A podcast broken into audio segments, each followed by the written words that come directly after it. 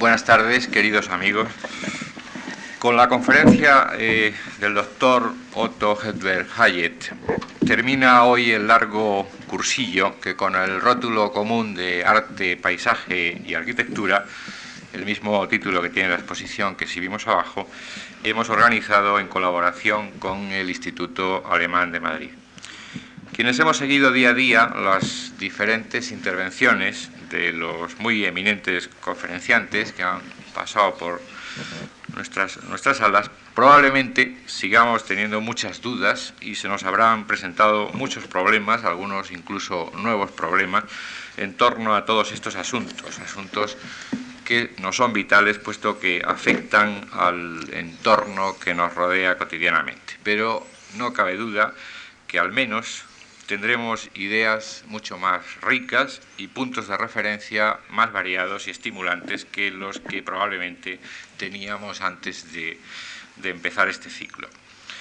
Sobre este espacio vital, sobre este espacio urbano en el que transcurre nuestra vida, va a reflexionar ahora el doctor Hayek, mostrándonos además sus propios eh, proyectos eh, con diapositivas es decir, que tendremos ocasión de contrastar teoría y praxis, ideas y, realizaciones de esas ideas, lo que a priori se me antoja muy estimulante.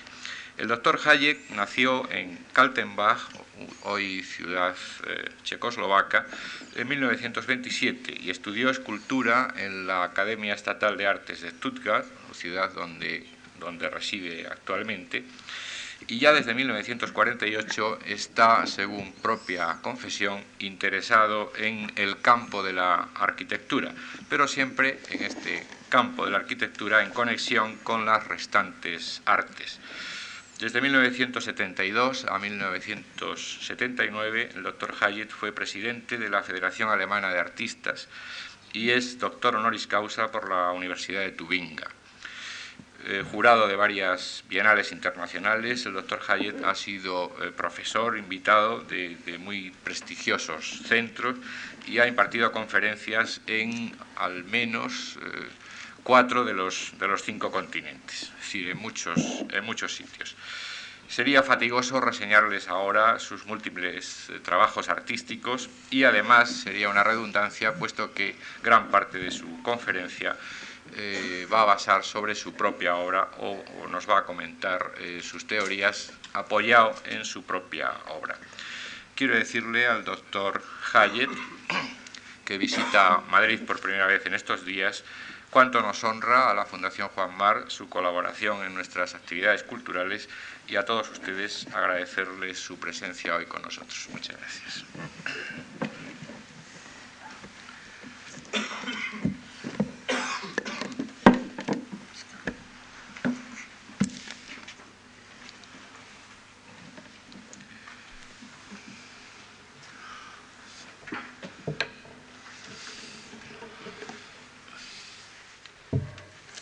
Sehr geehrter Herr Direktor, meine sehr verehrten Damen und Herren, ich will meiner Freude Ausdruck geben und mich auch sehr herzlich bedanken, dass Sie mich eingeladen haben, heute zu Ihnen zu sprechen. Es ist eine Ehre für mich, in dieser Reihe der Vorträge zu der Ausstellung Kunst, Landschaft, Architektur den Abschluss bilden zu dürfen. Ich war am Zustandekommen der Ausstellung beteiligt wurde in die Ausstellung ausgewählt als Bildhauer und als Maler und spreche heute als Bildner zu Ihnen. Es ist mir bewusst, dass die künstlerischen Probleme, mit denen ich mich befasse, auch hier im Lande Grundlage für die künstlerische Arbeit der Kollegen sind. Ich sehe hier in Madrid und weiß vom ganzen Land, wie sehr die Kunst im öffentlichen Raum gefördert wird, wie die Filmmuseen neu gegründet und sehr besucht werden. Ich kenne viele spanische Kollegen seit der Biennale 1958 in Venedig. Wir sind uns dort begegnet und in der Bundesrepublik sind sie sehr bekannt. Sie gehören zum täglichen Selbstverständnis für alle Menschen, die mit Kunst sich beschäftigen werde ich heute zu dem Thema Lebensraum Stadt und Kunst spreche, so ist dies aus der besonderen Situation in der Bundesrepublik verständlich. Ein zerstörtes Land musste wieder aufgebaut werden. Ich gehöre zu der ersten Generation der Künstler, die nach dem Krieg mit dem Studium der Ausbildung begonnen haben und so einen Anteil in der Verantwortung mittragen, wie dieses Land, die Städte und die Dörfer wieder erstanden. Es ist nicht alles richtig gemacht worden. Manches aber scheint mir aber als vorzeigbar, eben wie dieses in dieser Ausstellung zusammengefügte. Und ich darf hinzufügen, es gibt noch mehr in den Ateliers und im öffentlichen Raum in der Bundesrepublik von den Kollegen. Und wenn ich heute über meine Arbeit spreche, so nur von dem Bereich, der in Verbindung mit dem öffentlichen Raum entstand. Über meine Atelierarbeit von Plastiken, Bildern, Zeichnungen und Zeichen kann ich hier nicht sprechen. Aber auch wenn ich Ausstellungen mache mit diesen Arbeiten, wie zurzeit eine in Ulm, versuche ich, die Stadt mit einzubeziehen an verschiedenen Orten und den öffentlichen Raum auf der Straße. Lebensraum Stadt.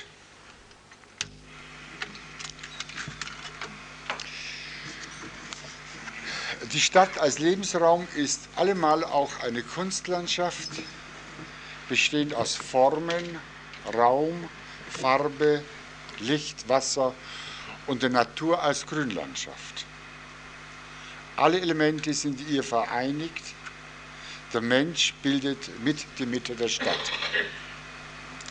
Eine Kunstlandschaft gemacht für Menschen zum Begegnen, miteinander zu sein im sozialen Raum, zum Treffen mit den Nachbarn.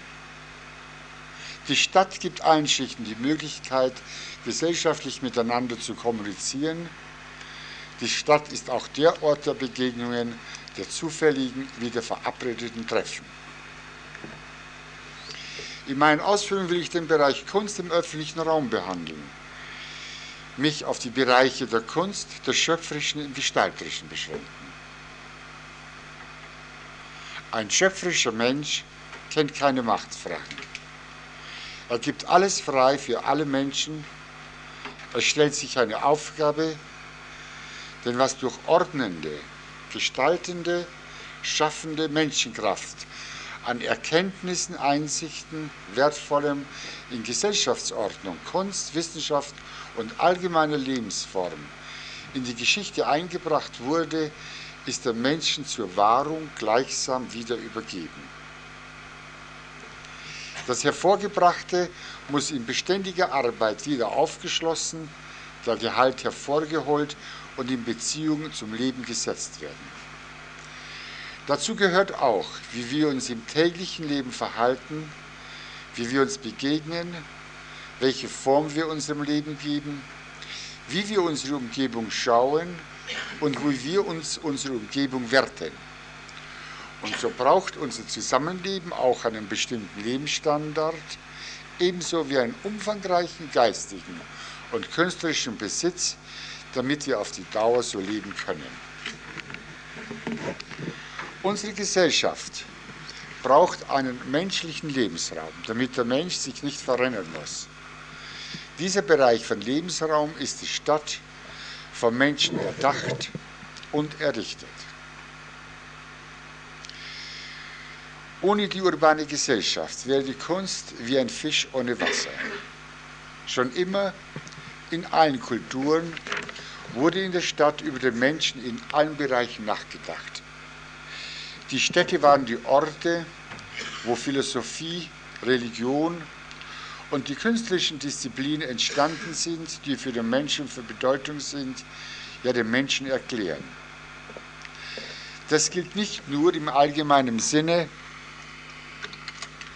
dass Stadt und Kunst ihr Dasein der Arbeitsteilung verdanken und deshalb fast alle Kulturen Stadtkulturen sind.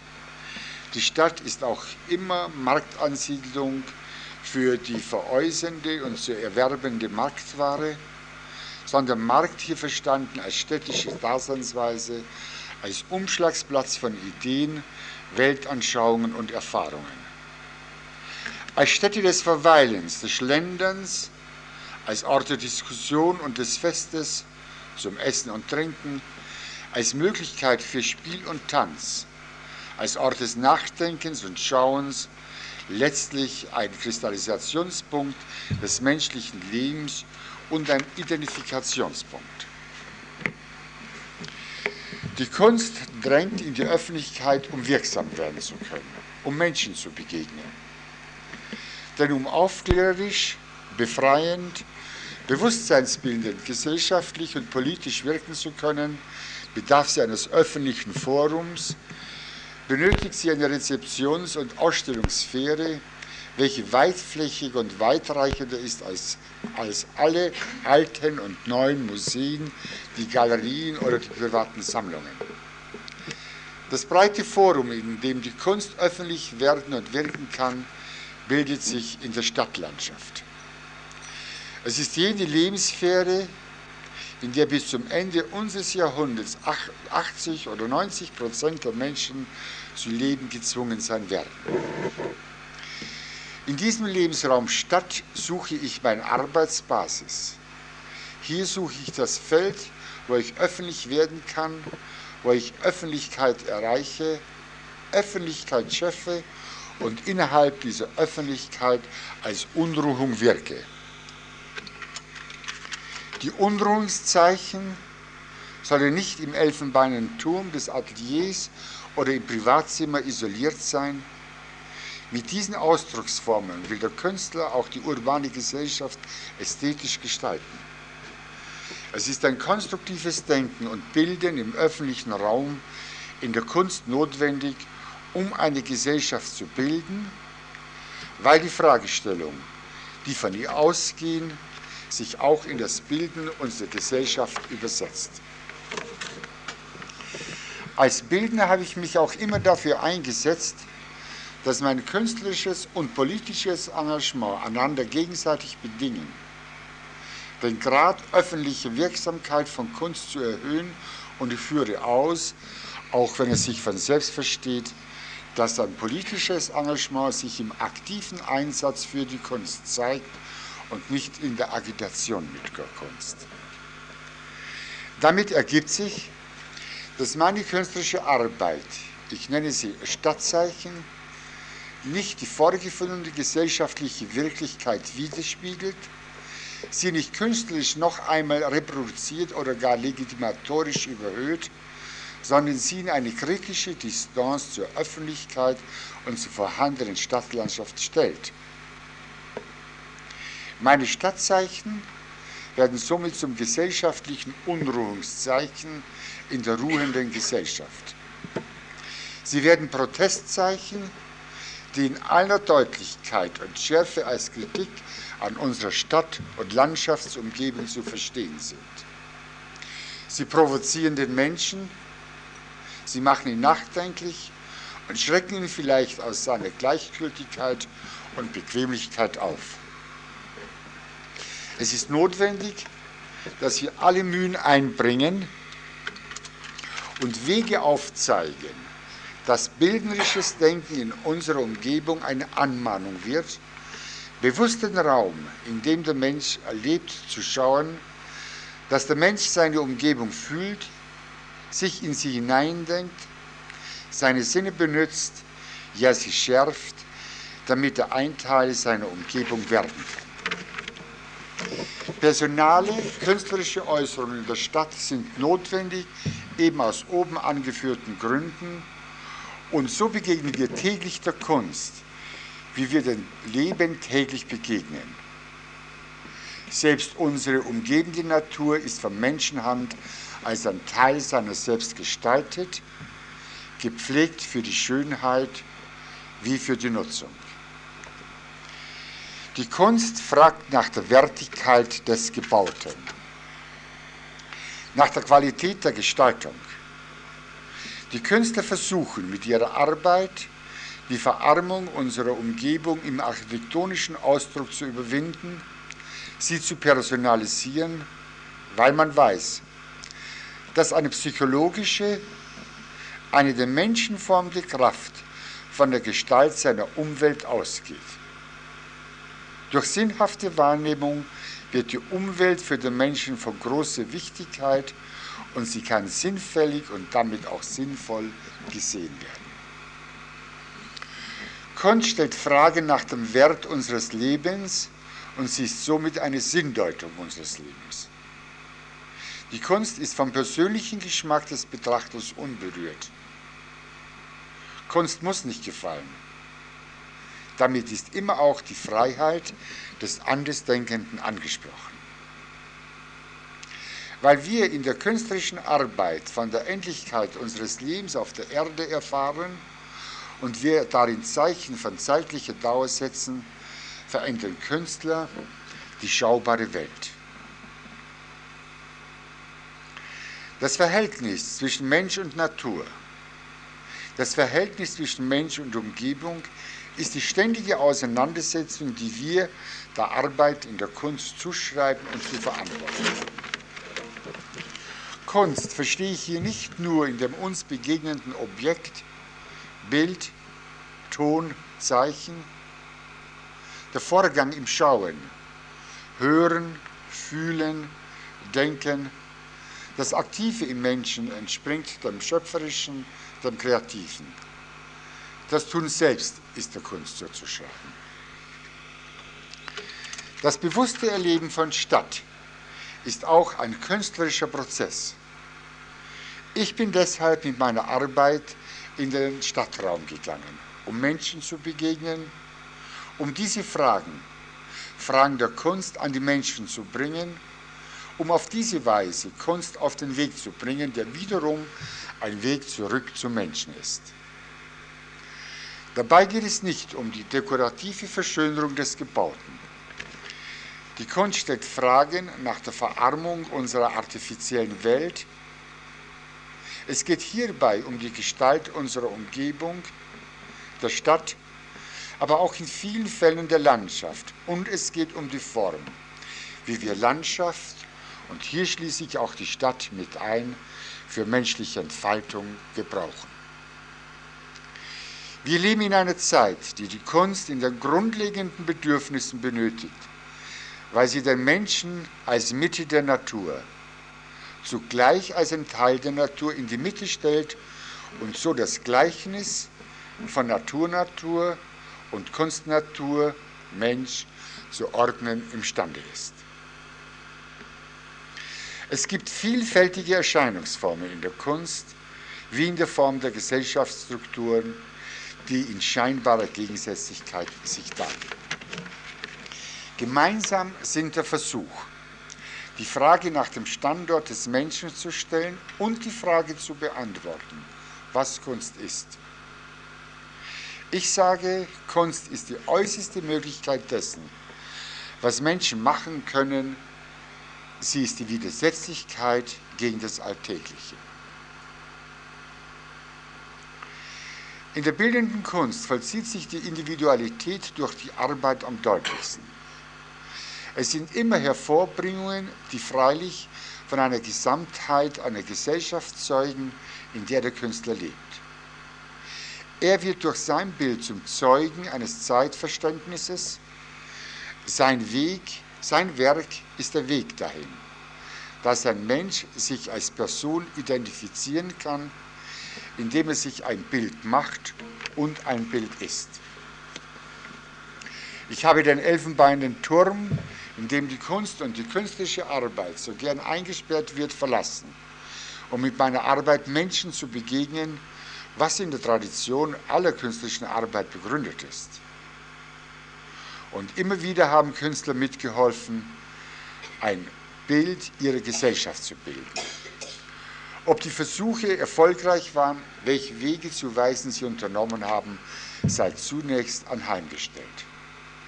Die Entscheidung fällt letztlich erst dann, wenn die Gegenwart Vergangenheit geworden ist, das heißt im Sinne des berühmten Wortes von Jakob Burckhardt, wonach dem Geist zwar Veränderlichkeit eignet, nicht aber Vergänglichkeit. Dann, wenn die Vergangenheit wieder Gegenwart wird. Und hier, so scheint es mir, begegnen wir dem Gleichnis aller großen Kunst, dass sie nämlich Vergangenheit, Gegenwart und Zukunft in einem ist. Künstler sollen mit ihrer Arbeit Menschen begegnen. Dabei müssen sie in ihrer Arbeit als Bildner keine Menschen abbilden und keine Bilder von literarischen Themen gestalten, die uns aus der Geschichte, aus der Literatur bekannt sind. Sie bilden Zeichen und Räume, Vorstellungen von einer Umwelt im Bilde und verwirklichen Räume, die aufzeigen, wie sich der Mensch in seiner Umgebung, in seiner Umwelt verhalten soll, sich frei bewegen kann. Sie bilden somit Freiräume für das Verhalten von Menschen, dass der Mensch zu sich selbst kommen kann. Die Zeichen, die sie denken, sind ihm Wegstation, Hinweise auf seine Existenz. Das Arbeiten in Kunst führt zur notwendigen Wende im Verständnis unserer Umwelt. In der Veränderung unseres Bewusstseins zur Umwelt ergibt sich eine wieder verstärkte Wahrnehmung einer zusätzlichen Dimension, die der künstlerischen Imagination mit dem Kunstraum, der Einfall, der schöpferische Menschen. Im öffentlichen Raum kann ich Kunst auf den Weg bringen, damit sollen sich meine ästhetischen, psychologischen, anthropologischen, theologischen und sozialen Überlegungen in einer vielschichtigen Einheit zusammenschließen. Die formende Kraft der Hände, also die Leistung der Arbeit, was wäre die Welt ohne sie? Ich sage das bewusst in einem Augenblick, wo manche Leute vergessen, dass Natur ohne Kultur eine Wüstenei und Kultur ohne Natur die schiere Anarchie wäre. Die Kunst kündet von der Natur, sie kündet von der natürlichen Sehnsucht des Menschen. Das Ineinanderwirken von Natur, künstlicher Imagination und soziale Umgebung sind Voraussetzung, dass Kunst entstehen kann. Dieses Zusammen ist für mich eine notwendige Form in der künstlerischen Arbeit, diese Dreiheit, Natur-Natur, Kunst-Natur, Sozialnatur. Diese Einsicht, Vorstellung von Kunst beruht auf dem Entwurf, dass der Mensch eben auch ein Teil der Natur ist, zum Wachsen und zum Verändern bestimmt. Dieses bezeichne ich, wie oben gesagt, als Natur-Natur. Den denkenden und bildenden Menschen, der sich Zeichen seiner selbst Bildnisse schafft, Erkenntnisfähigkeit hat und diese im Bereiche der Freiheit steuert, dies bezeichne ich als Kunstnatur. Und dass der Mensch nicht allein auf dieser Erde ist, dass er ein gemeinschaftliches Verhalten zu erbringen hat, das Ineinanderwirken von Wachstum, Erkenntnis und einem durch Verantwortung bestimmten Verhalten, diese Dreiheit bezeichne ich als Sozialnatur. Diese Dreiheit ist für mich und ich meine für alle, die in bildender Kunst arbeiten, notwendig, dass Kunst entstehen kann. Die Arbeit eines Künstlers vollzieht sich in der Begegnung mit dem Gegenstand im Atelier und im öffentlichen Raum. Die Atelierarbeit ist die Verdinglichung der Anschauung. Die Verdinglichung erfährt erst dann ihre Wirkung, wenn sie unter die Leute geht. So entstehen Zeichen und Bilder in der Öffentlichkeit. Sie werden Unruhungszeichen, Störmale in unserer Umgebung, so wie die Urheber, Künstler eine Unruhungsgruppe in unserer Gesellschaft sind. Kunst ist für unsere Gesellschaft eine notwendige Einbringung, um unsere Welt human zu gestalten. Der Künstler stiftet mit seiner Arbeit eine Gemeinschaft, er macht Denken sichtbar und das Sichtbare wird wieder in das Denken des Betrachters zurückgeführt. Schaubares Denken löst eine Aktivität aus, die im Denken begründet ist. Im öffentlichen Raum muss künstlerisches Tun wirksam werden, um das Bild des Menschen in die Mitte des Lebens zu stellen, denn die Kunst berührt Vorhandenes, Gemachtes wie Gedachtes und bringt Abwesendes zur Anwesenheit.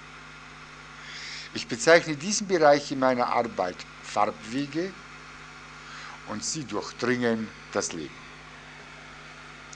Im Erkennen dieses Durchdringens erklären sich für mich in der künstlerischen Arbeit drei Gesichtspunkte. Durch künstlerische Arbeit wird das Schöpferische im Menschen sichtbar, gleichsam als Zeichen der unentwickelten Schöpfung. Durch künstlerische Arbeit stellt sich der Mensch in die Mitte des Lebens und erfährt von seiner Endlichkeit auf der Erde. Durch künstlerische Arbeit werden Zeichen einer humanen Gesellschaft gesetzt, die auf ein Ziel ihres Lebens weisen. Und so werden Kunstäußerungen auch Zeichen der jeweiligen Gesellschaftsstruktur. Sie sind ein Symbol für den Zustand des Menschen in seiner Gesellschaft, ein Symbol der Freiheit des Menschen, dann, wenn die Kunst frei ist. Die Zeichen im öffentlichen Raum, im Stadtraum können Nischen bilden in denen Urbanität verwirklicht werden kann mit den Mitteln von Kunst und somit zum Erlebnis werden können.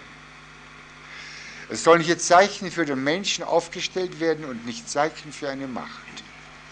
Die Kunst, die Zeichen dienen den Menschen zur Befreiung. Und die Kunst darf gefährlich sein. Sie darf und muss provozieren, denn sie ruft zu etwas auf, was nicht verstanden werden muss. Das kann sehr verschiedenes sein, deshalb ist die Kunst ein Wetzstein für Toleranz und für das eigene Bewusstsein in unserer Umgebung und dort, wo ihr Menschen täglich begegnen können. Unsere Gesellschaft hat auch die Verpflichtung und eine Auffassung zu verteidigen, dass unsere Verfassungen nicht bloß Ordnung und damit Schutz der Kunst im öffentlichen Raum garantieren, sondern dass wir eine Ordnung haben wollen, die durch bestimmte höchste Werte festgeschrieben sind. Und zu den höchsten Werten zählt auch die Freiheit der Kunst. Die künstlerische Arbeit ist dabei nicht auf die jeweils aktuelle Welt angewiesen, so als ob sie nur Klagen, Anklagen bilden könnte.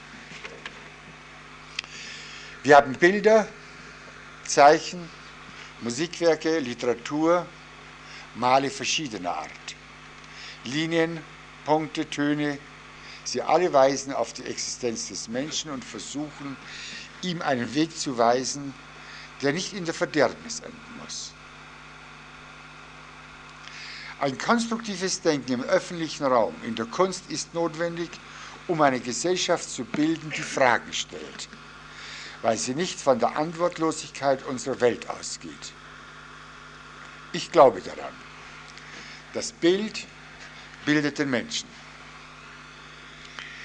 Die Kunst setzt Zeichen für alle Menschen, dass sie sich in ihrer Wirklichkeit zurechtfinden, sich beheimatet fühlen können.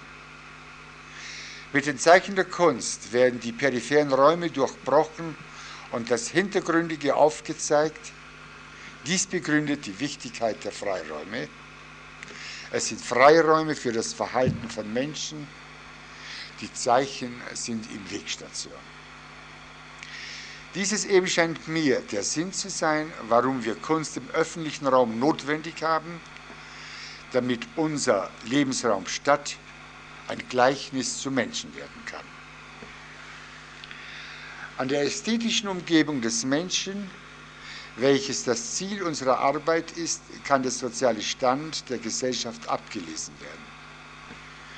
Und so, wird, und so, wenn die Natur vernachlässigt wird, wird die gestaltete Umgebung nicht mehr gesehen, geschützt und weiter geformt. Lässt aber der Kulturbesitz in unserer Arbeit nach, so verarmt der Gedanke, die Sprache verroht, die Bilder werden zum Chaos, die Empfindungen grob und ungelenk. Der Gedanke wird leer, wenn die Natur für den Menschen nicht mehr Gleichnis ist. Gleichnisse und Bilder vergehen. Der Mensch, der heute lebt, hat ein Recht auf eine künstlerische, ästhetische Umgebung, in der er leben und sich bilden kann. Ich zeige nun weiter Bilder in einer Folge, wie mein Weg als Bildner begonnen hat und wie er sich entwickelte. Hier einige Beispiele aus den 50er Jahren, wo ich den Raum als das zu bildende Element für mich erkannt habe. Der Raum, der den Menschen umgibt, er soll sichtbar, erlebnisfähig, greifbar werden. Ich nannte diese Raumstrukturen, Raumknoten und Raumschichtungen. Ich habe sie erweitert mit Farbwegen, damit der Umraum an das Objekt gebunden wird, damit in den Kammern und Gehäusen der Mensch sich mit seinem Bewusstsein gleichsam hinein verfügen kann, in diesen Kammern und Gehäusen gehen. In den 50er Jahren war es mir nicht möglich, einen Traum zu erfüllen, dass ich eine so große Skulptur bilden könnte, in dem der Mensch in seiner greifbaren Größe eintreten könnte in diese Skulptur, um mit seiner Körperform selbst die Skulptur, den Raum zu verändern. Ich konnte 1959 an der Oper in Köln für ein Ballett von Aurel von Milosch ein Bühnenbild bilden, durch dieses dann die Choreografie mit den Tänzern sowohl in der horizontalen wie in der vertikalen komponiert worden ist.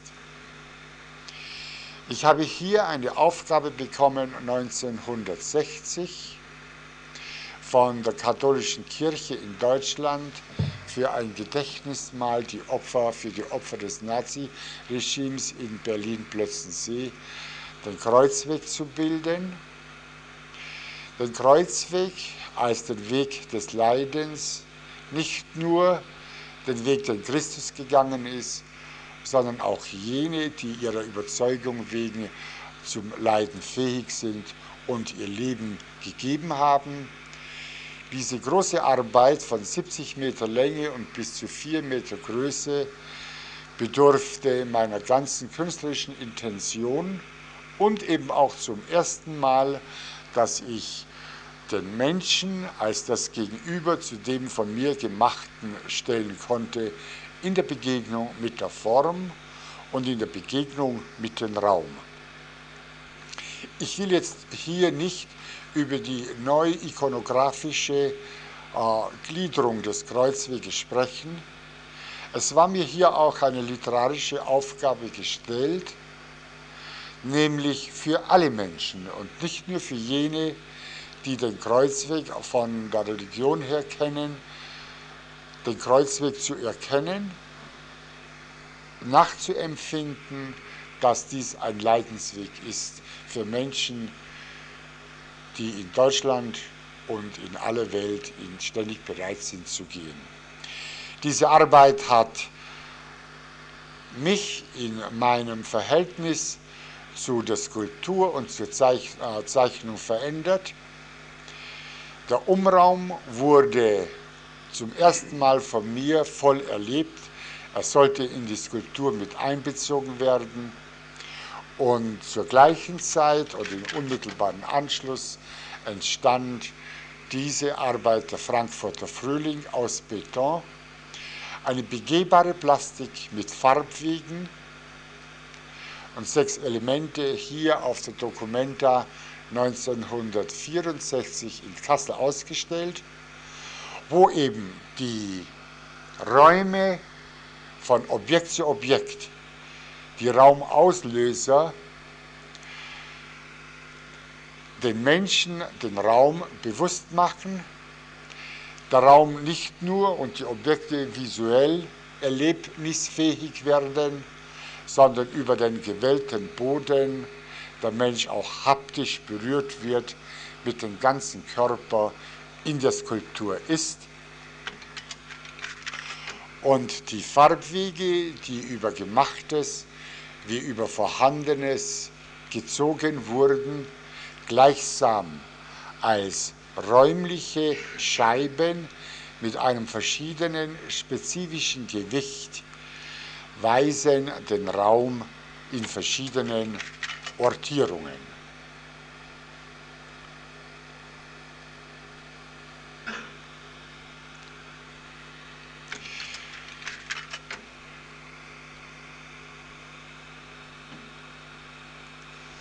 Diese einzelnen Raumauslöser sind im Atelier geformt, aber nicht mehr in der gleichen Weise wie die Bronzen, die ich vorher gezeigt habe, mit Spachteln und den Daumen als das natürliche Werkzeug des Bildhauers, sondern hier wurden auch Bretter als Schallbretter, als Formelemente mit einbezogen.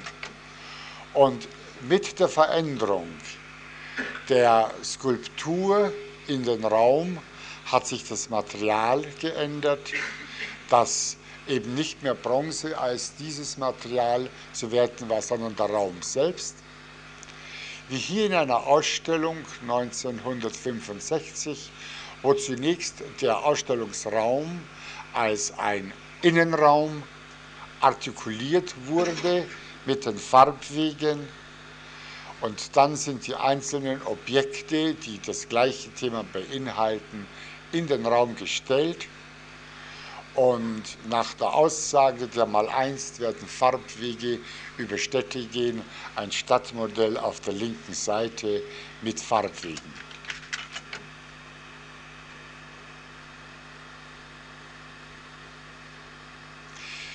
Ich habe diese Thematik auch in den öffentlichen Raum getragen.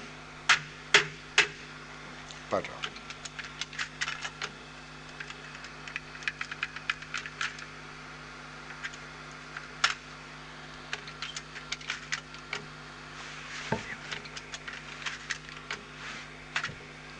Tut mir leid. Ja, in den öffentlichen Raum getragen.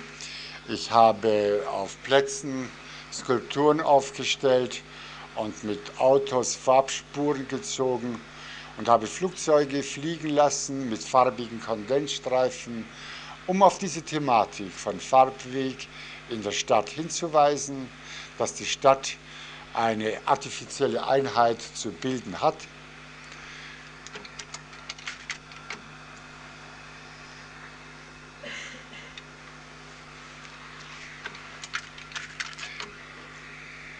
zu bilden, ja, pardon, ja, es tut mir leid, äh, zu bilden hat. Aus dieser Thematik, die ja in die das also künstlerischen Thematik, die in den öffentlichen Raum drängte, habe ich neue Aufgaben, äh, bin ich zu neuen Aufgaben hinzugezogen worden, so hier an einer Universität in Saarbrücken an einem Studentenhaus mitzuwirken, wo ich neben diesem Rosengarten, der vor dem Eingang ist, eben auch die ganze Gliederung des Gebäudes im Außenbereich, in der Außenhaut, das äußere Kleid mit all den Bereichen der Eingänge und eben auch innen, dass der Raum in dem der Mensch sich befindet, im Gebäude ein artifizieller Raum ist, als gegenüber dem Raum, der außerhalb des Gebäudes ist, ist aber sowohl in der horizontalen wie in den vertikalen Das tut mir leid, ich habe das, ich habe das alles heute Mittag geprüft, da ging das. Ja, äh, in den Vertikalen geöffnet und mit Einzelstrukturen ihn artikuliert, ihn personalisiert, weil einfach von der Funktion die Raumfläche in der Nutzung von 75 auf 40 Meter auf einer Ebene zu sein hat. Er auch voll klimatisiert bestimmte Höhen haben muss, er eben als ein menschlicher Raum zu erleben sein kann. Dazu eben die Öffnung in den, an der Decke und immer wieder auch in der Horizontale, in den Außenbereich, dass ich aber auch von innen die Außenhaut des Gebäudes sehen kann mit den Blenden, mit den Sonnenblenden, die außerhalb des Glases stehen. Es ist vielleicht für Sie notwendig zu wissen, dass von der Universität und der Bauverwaltung des Landes die Aufgabe gestellt war,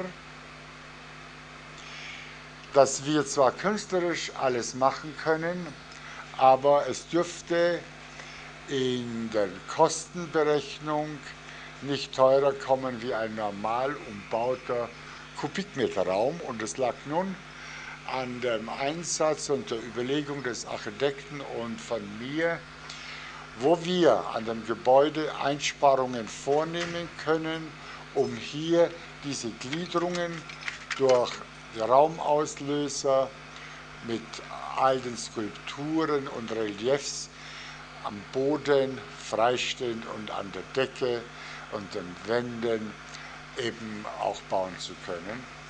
Und dieses Bau ist von 1965 bis 1969 durchgeführt worden und wir haben es wirklich fertiggebracht, dass eben die Kosten nicht überschritten worden sind. Ich glaube, das ist sehr wichtig. Aha.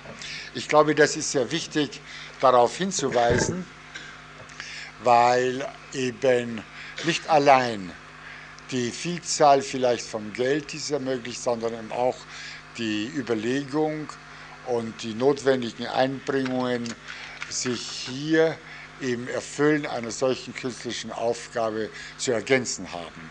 Ich zeige hier ein weiteres Projekt im Ruhrgebiet in Schwelm eines Kreishauses, das Überbrücken eines Einganges in einer mittleren Stadt mit den bildnerischen Mitteln als Störmal, als eine Stadtikonografie für diese Stadt.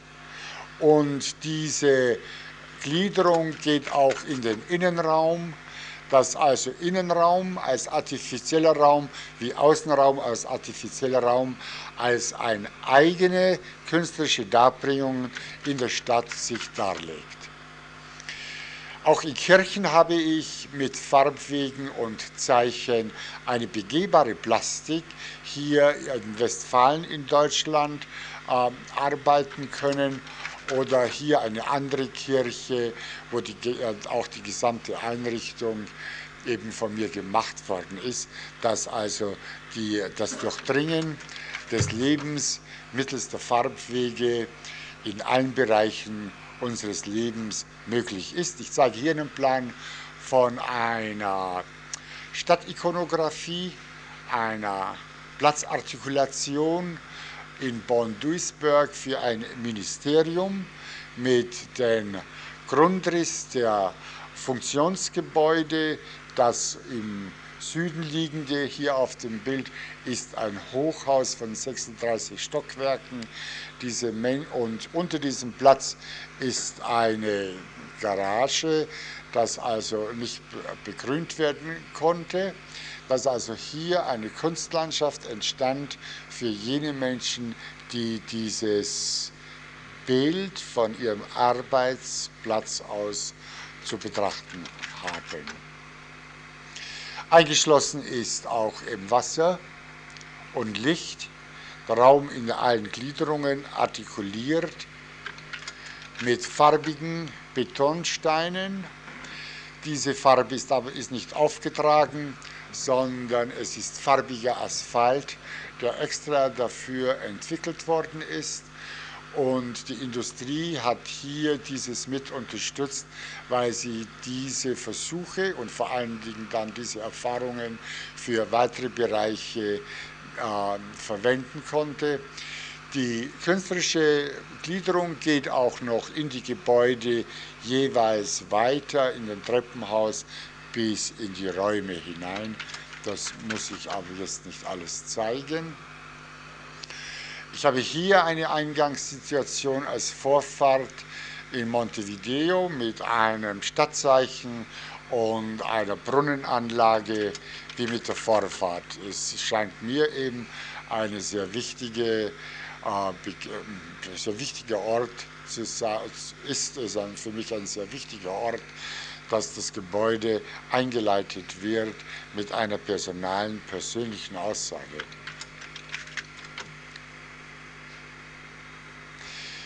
Diese Plastik mit diesem Platz ist auch hier in der Ausstellung, die eine Stadtikonographie einer Stadt im Ruhrgebiet in Mülheim an der Ruhr, wo eben eine Neubebauung mit einer aus der Gründezeit, einem alten Gebäude, sich konfrontieren. Und vielleicht darf ich diese Legende hinzufügen.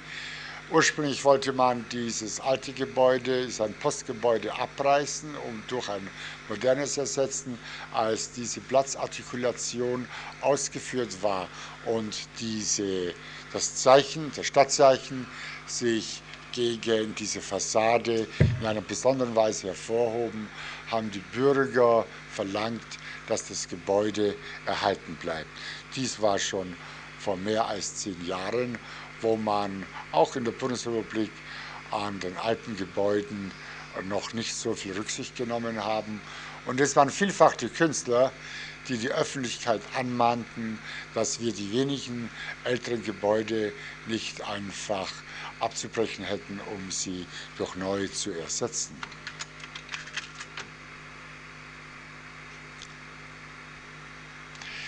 Hier ist Stahl und äh, Beton mit Farbe, auch hier wieder farbiger Asphalt und Wasser und Licht und es ist gleichzeitig auch ein Ort der Begegnung für die Kinder in der Stadtmitte.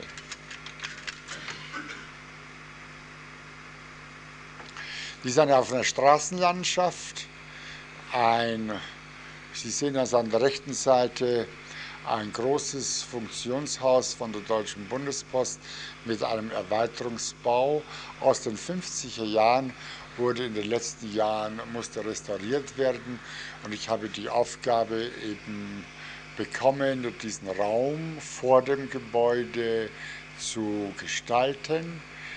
Ich habe hier eben diese Gegenüberstellung von Kunstnatur und Naturnatur bewusst diese Bäume mit dem Bodengrün zu artifiziellen Bildern im Boden und eben auch die Bäume im Sommer vor das Wandbild. Und im Winter, wenn das Grün wiederum weg ist, dass dann auf dieser Straße mehr Farbe äh, zu erkennen wird und das Bild sich wieder mehr in die Mitte begibt.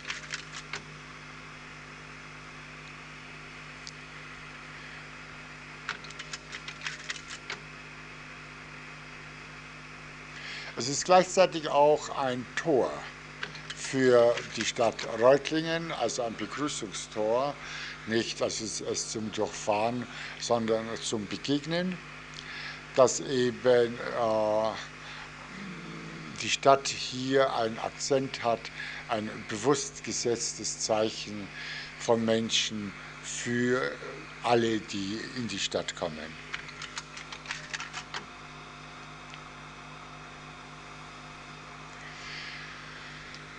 Das ist ein Projekt eines Mineralbades in der Mitarbeit mit allem, was wir eigentlich hier sehen vom Außenraum.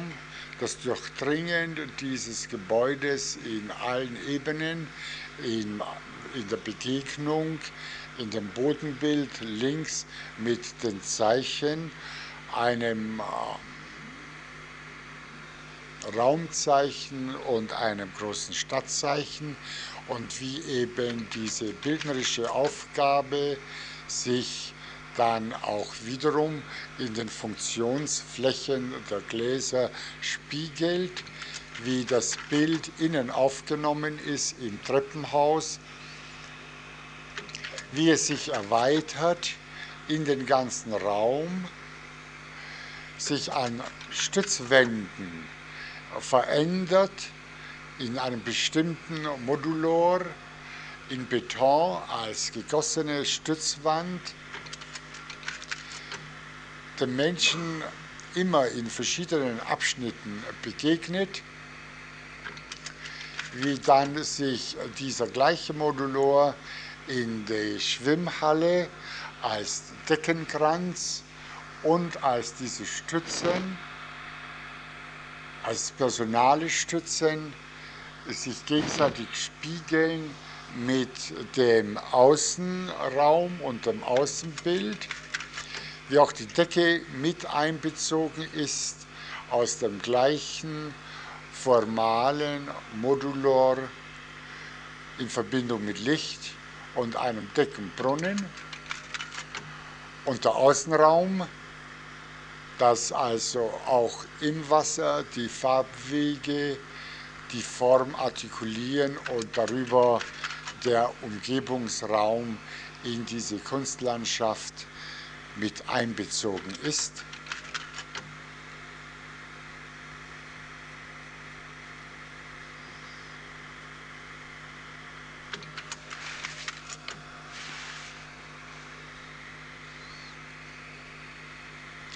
Und hier Stationen bei diesem Bad, die den Außenraum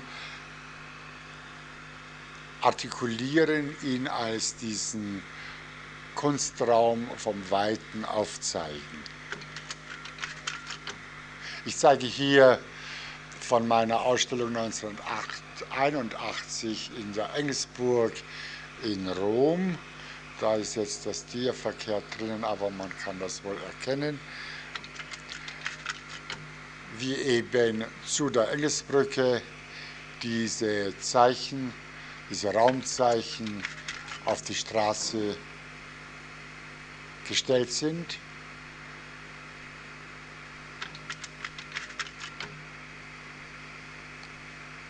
Und in der Engelsburg selbst, in den verschiedenen Etagen und Eingang mit diesen Arbeiten der Raum zu einer neuen Stadtlandschaft umgebildet worden ist. Hier eine Aufnahme von einem Innenraum mit Bildern und den beweglichen Plastiken. Und ich zeige hier noch zum Abschluss eine Arbeit, die ich in Australien, in Adelaide, das ist die Hauptstadt von Südaustralien, gemacht habe. Das ist das Kunstzentrum umgeben von einem Opernhaus, Schauspielhaus, dem Hauptbahnhof und dem südaustralischen Parlament. Man kann dieses Feld erkennen von rechts unten in die Diagonale zum Theaterraum.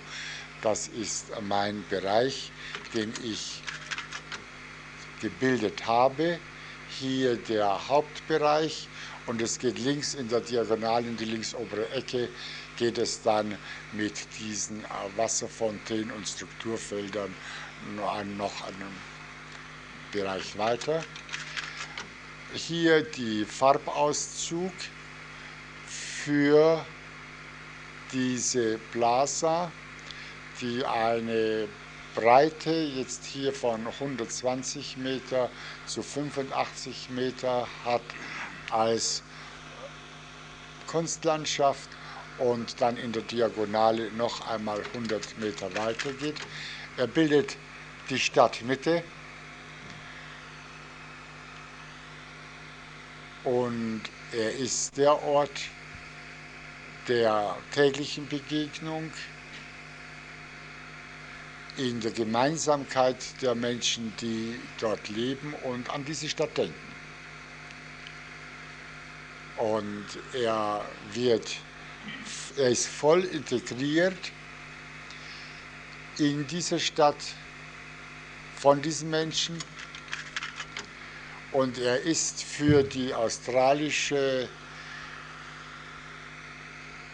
bildende Kunst von Bedeutung geworden, weil er anmahnte, dass auf diesem Kontinent, wo bis dorthin noch wenig in diesem Bereich gemacht wurde, erst mit dem sich Verselbstständigen des Landes und das sich Lösen von Europa wurden eben auch solche Aufgaben gestellt. So etwas vorher ist das ähm, Opernhaus in Sydney errichtet worden, zur gleichen Zeit wie hier in Adelaide, in Melbourne das Kunstzentrum und dass eben die australischen Künstler im Lande bleiben und dort auch Arbeit bekommen, dass sie ein Bewusstsein bilden zu ihren Nachbarn, zu ihren Menschen, dass ihre Landschaft Australiens eine die Landschaft ist und sie sich nicht sie alles von Europa zu holen haben mit dieser Bepflanzung dieser Felder, dieser Grünfelder mit der roten Erde Australiens und den Sandbüschen, wie ich sie dort verwandt habe. Und hier sind einzelne Felder, die ich Ihnen gezeigt habe, von dem Entwurf zu der Ausführung. Und hier verschiedene Ansichten äh, dieser Kunstlandschaft. Das Zeichen ist zwölf Meter hoch und es halbiert sich bis auf Höhen von 50 Zentimeter. Und im Überschreiten und Durchqueren wird die eigentliche, das eigentliche Bild, das der das der Menschen antwortet, erlebt, weil eben neben den Formen auch die Farben das Bild verändern und in der täglichen Veränderung des Lichtes äh, eben auch der Tag erkannt werden kann, dass das Licht von großer Bedeutung ist und dass eben hier über die Farben die in Australien ganz neu waren in dem Bereich von Architektur und Kunst, über die Farben, die Wertigkeit der Umgebung und der Wert des Lichtes den Menschen nahegebracht wird. Das menschliche Auge ist in der Lage, das, äh, die verschiedenen Farben zu mischen und durch kleine Bewegungen verändert sich die Form und die Intensität der Farbe.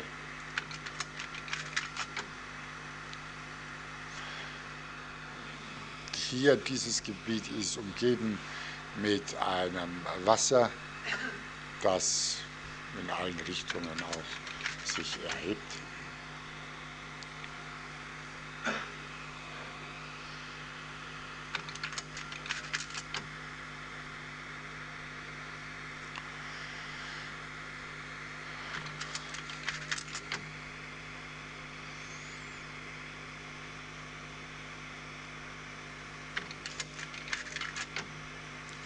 Meine Damen und Herren, ich bin jetzt zu Ende mit den Dias.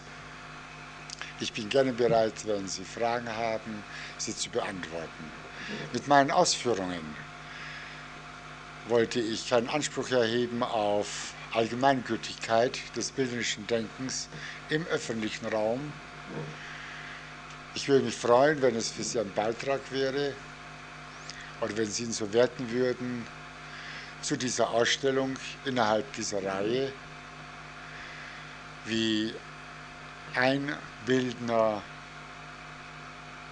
sich versucht hat, in den öffentlichen Raum zu bewegen,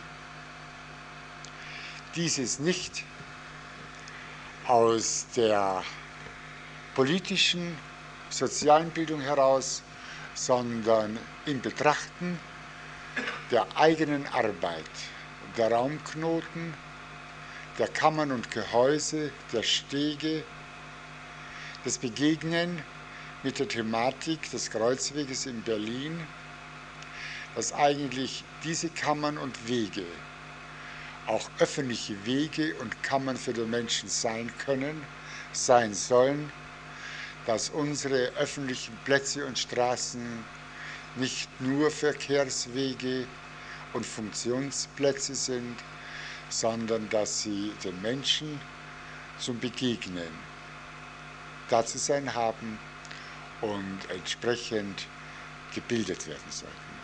Ich bedanke mich sehr fürs Zuhören.